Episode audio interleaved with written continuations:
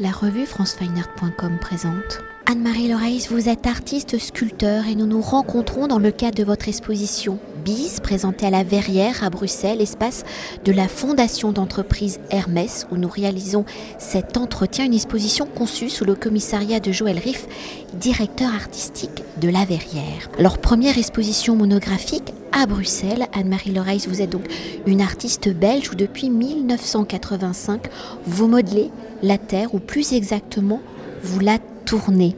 De la maîtrise de cet outil ancestral, le tour, qui permet aux artisans de transformer la Terre en objet usuel. Depuis les années 2000, vous détournez les fonctions de cet outil pour transformer la Terre en de véritables sculptures.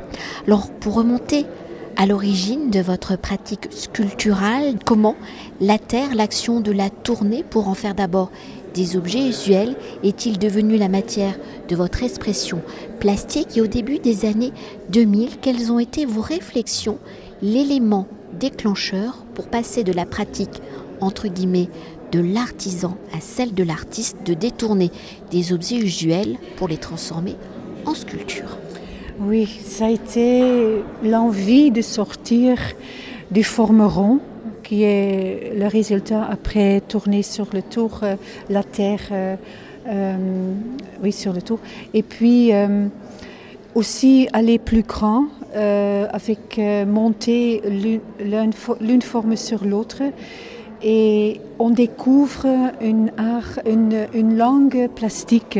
Et cette langue plastique va plus loin que les, les objets utilitaires. Avant, j'ai fait des tulipiers, des, des, cruches, des potières, des théières, des, des coupes sur pied, montées. C'est la découverte d'une expression abstraite qui, va, qui sort l'utilitaire et en utilisant les mêmes particles, donc le bec d'une cruche, la hanse d'une cruche, l'assiette tournée, euh, les, les becs verseurs d'une théière, on peut arriver à des sculptures qui ont une expression, qui racontent une, une histoire qui est très qui est beaucoup plus riche que l'utilitaire, qui va plus loin dans, avec euh, le travail des, des cerveaux, qui racontent l'histoire de la Terre aussi euh, à une manière abstraite. Donc, c'est comme Joël a dit, c'est une métamorphose de la poterie que nous avons découvert et que nous avons, euh, on a commencé euh, petit par petit pour arriver à des, objets beaucoup plus abstraits, mais aussi com complexes. C'est la complexité aussi de la forme qu'on a, on a fait des recherches et on try out, trial and error, à nouveau, à nouveau, à nouveau, et on découvrira tout, le temps des nouveaux projets. Parce que c'est vrai que quand on découvre, enfin moi c'était une, première hein, euh, pour découvrir vos œuvres, on reconnaît des formes de ces objets utilitaires que vous venez de décrire, mais en même temps notre imaginaire donc travaille et on y projette un monde euh, aquatique, terrestre, de la végétation. Euh, il y a plein de choses qui se dessinent. Oui, oui, mais cela n'est pas voulu. Ce sont des choses qui se passent. Euh, on découvert, nous aussi, en faisant les sculptures, des connexions avec des, avec des plantes, avec le coral, avec toutes les choses qui se passent sous sol.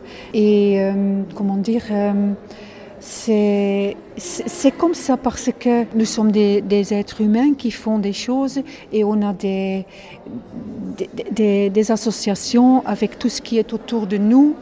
Euh, mais il faut aussi dire que c'est très important de, euh, de savoir qu'on qu qu part des contenants.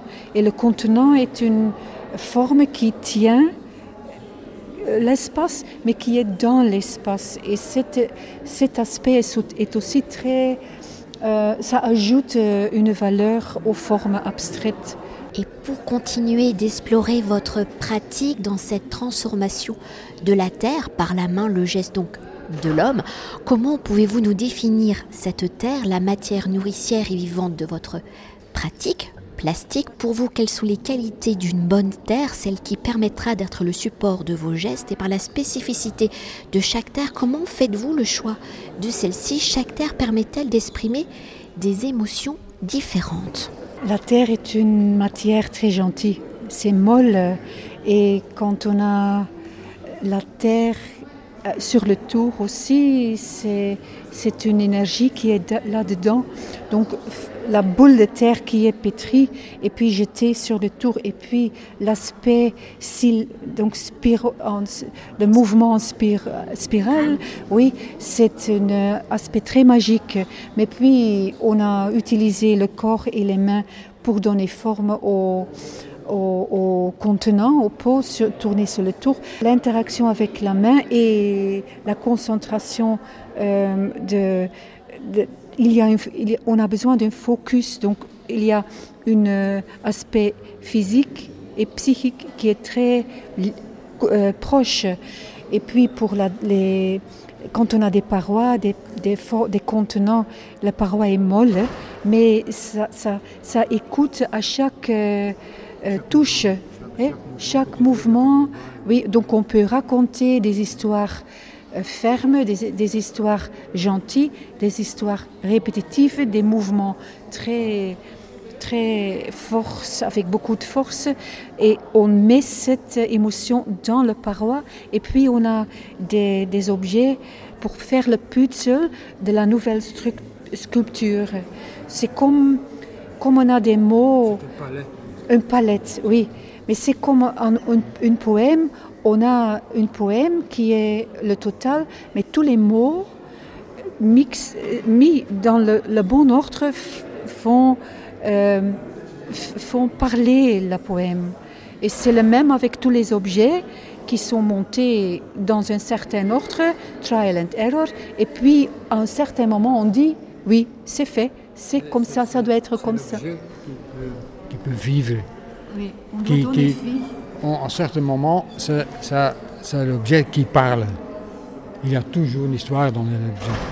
Et quand, quand, quand, tu vois ça, quand tu, il y a un certain sentiment que tu dis, ah bon, c'est ça. C'est pour ça, c'est très concentré. On, on, peut concentrer. Oui, oui, oui, on est toujours en communication, mais très. Je ne peux pas dire c'est comme ça, non c'est l'objet qui, dit. C'est le moment. C'est le moment que je suis là. Et justement, pour poursuivre avec ce geste, hein, si jusqu'à présent nous avons parlé de terre et de gestes pour obtenir la sculpture finale, il y a aussi la cuisson et la couleur qui interviennent.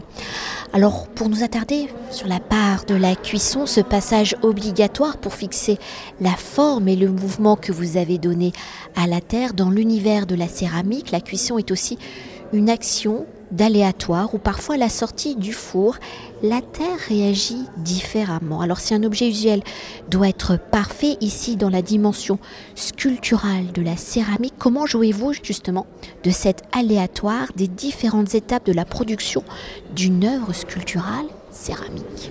La couleur est une valeur qu'on met en plus et la forme est et le commencement. Mais cela est une, en effet, c'est une lutte. Arriver à une forme est une lutte, mais à un certain moment, quand c'est la première cuisson, la forme est fixe. Mais puis, on a un canvas parce que le pot de la terre est le canvas pour prendre plus de couleurs avec les engobes euh, émaux. Et cela est un, exercice en plus qui donne plus d'expression, on peut mettre des accents, on isole, on, on isole des, des, des, des, parties, on met des accents et on, on raconte en plus l'histoire de la forme et on ajoute euh, un chapitre. La, la, forme est la première et la couleur et la peau est la deuxième chapitre de l'histoire euh, de la forme. Et peut-être pour évoquer le titre de l'exposition Bise, ou dans son texte, Joël Riff, commissaire donc de l'exposition pour la Verrière, il indique que Bise n'est pas ici un baiser, mais qu'il est ici plutôt une caresse, ce vent du nord, cette impulsion qui éveille la vigueur d'un souffle, le mouvement de la terre sur le tour où vos œuvres donc s'animent dans des bourrasques visuelles et viennent naître d'un tourbillon entre vos mains. Alors, de plus, en grec ancien, bis signifie artisan depuis la nuit des temps. Mm. Donc le poté vient gonfler des poumons d'argile. Là, je le reprends les mots de Joël Riff. Alors dans le sauf de la création, pour vous, comment justement Bise, du titre de l'exposition, vient-il définir votre pratique de la terre par les couleurs de vos sculptures à l'évocation d'un paysage? Bise est-il ici à l'image de ce mouvement qui vient justement modeler le paysage, la terre qu'il traverse Oui, c'est vrai, mais le titre est un, euh, est un, comment dire, euh, un aspect que Joël a, a, a donné à nous. Donc, et pour lui, en effet la bise et le vent froid qui apporte le vent plus chaud euh, qui vient du nord. Donc il y a des aspects géologiques mais aussi atmosphériques. Et puis c'est l'idée de oui le vent, le vent qui caresse. Longue, longue couverte de la terre et finalement, finalement, oui, oui, oui, oui. Oui, le vent le vent froid, oui, peut-être aussi le vent froid et le processus et le résultat, le vent chaud qui arrive et l'objet fini.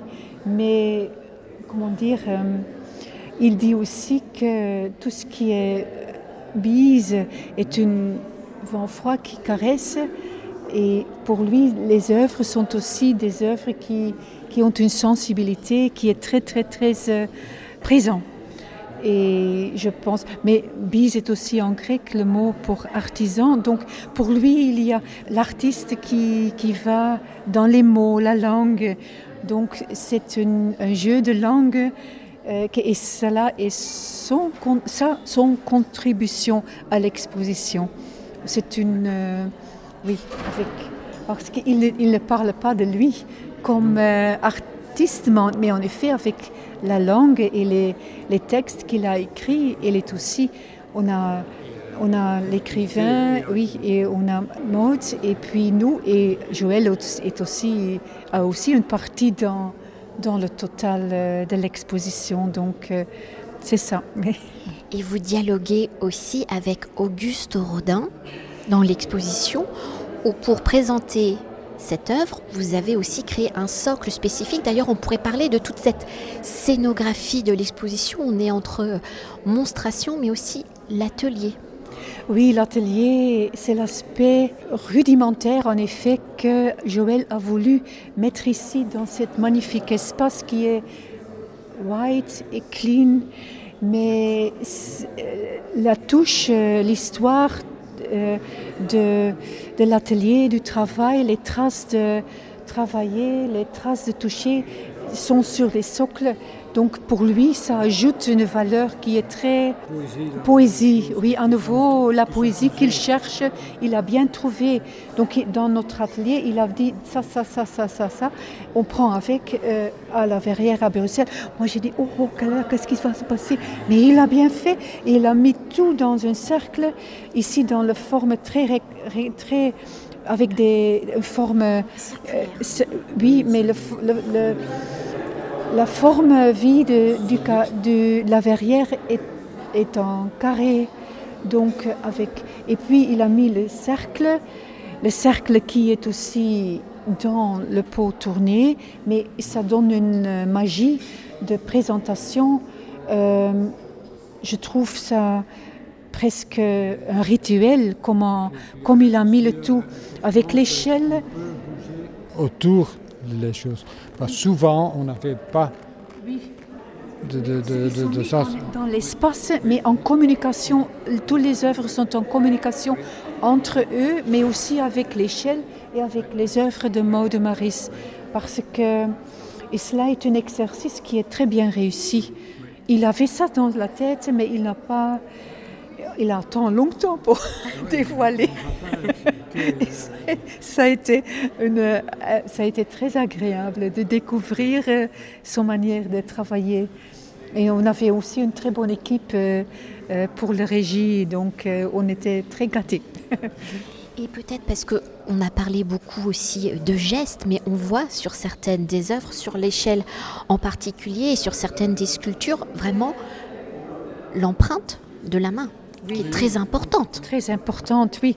C'est fait à main, donc euh, les traces de main, même les traces de peau, les lignes dans la peau, on peut découvrir et il ne faut pas cacher. C'est aussi les lignes de tournée, les, traces des doigts. Ça donne une sorte oui, c'est une graphique qui ajoute. Euh, euh, oui, et tout, tout ça est très proche du corps et cela est très important. Merci beaucoup. Avec plaisir. Cet entretien a été réalisé par franceweiner.com.